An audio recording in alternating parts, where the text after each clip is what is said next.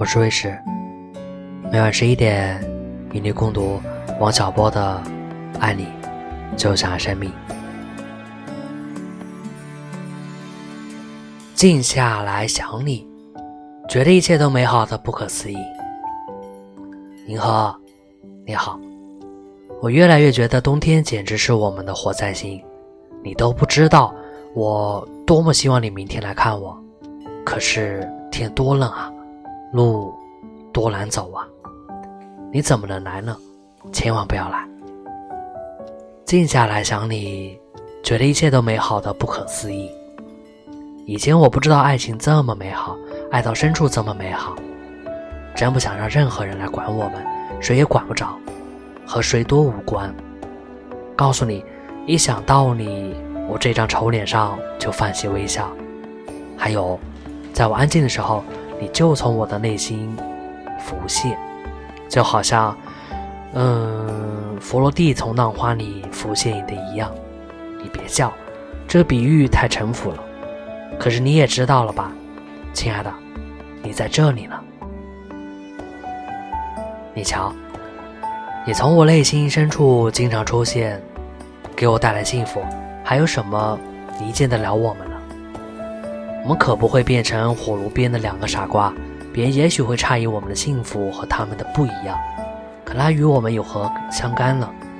他们的不要，我们的他们也不知道。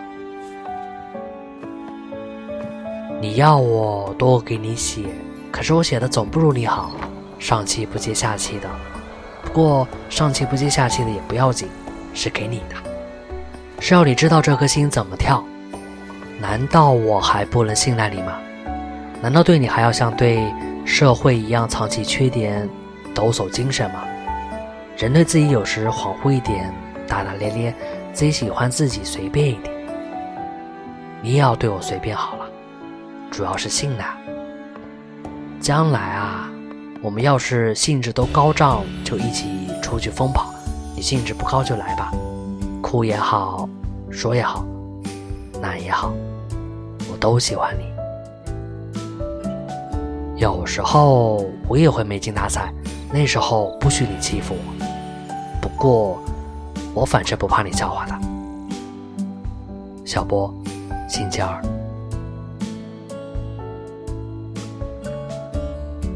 我面对的是怎样的一颗心啊？小波你好。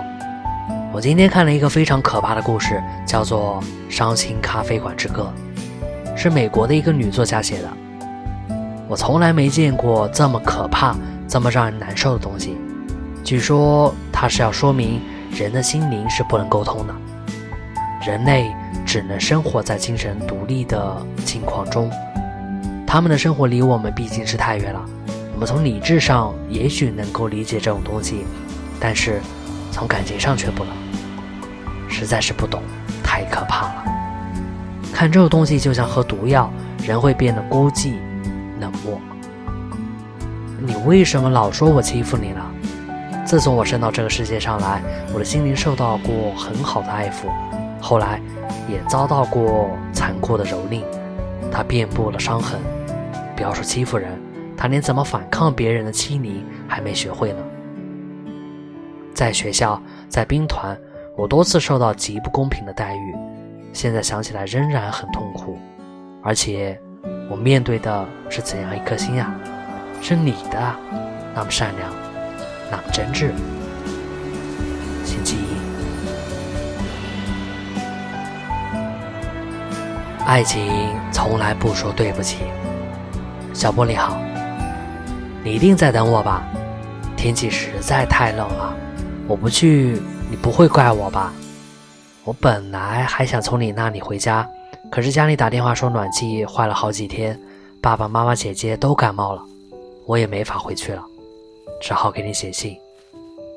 你说的对，冬天真是我们的大灾星，要不我早就跑到你那去了。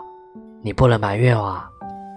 有人说，爱情从来不说对不起，也不说谢谢。你说是吗？原因就是在于信任，一般人都能做到。更何况我们呢？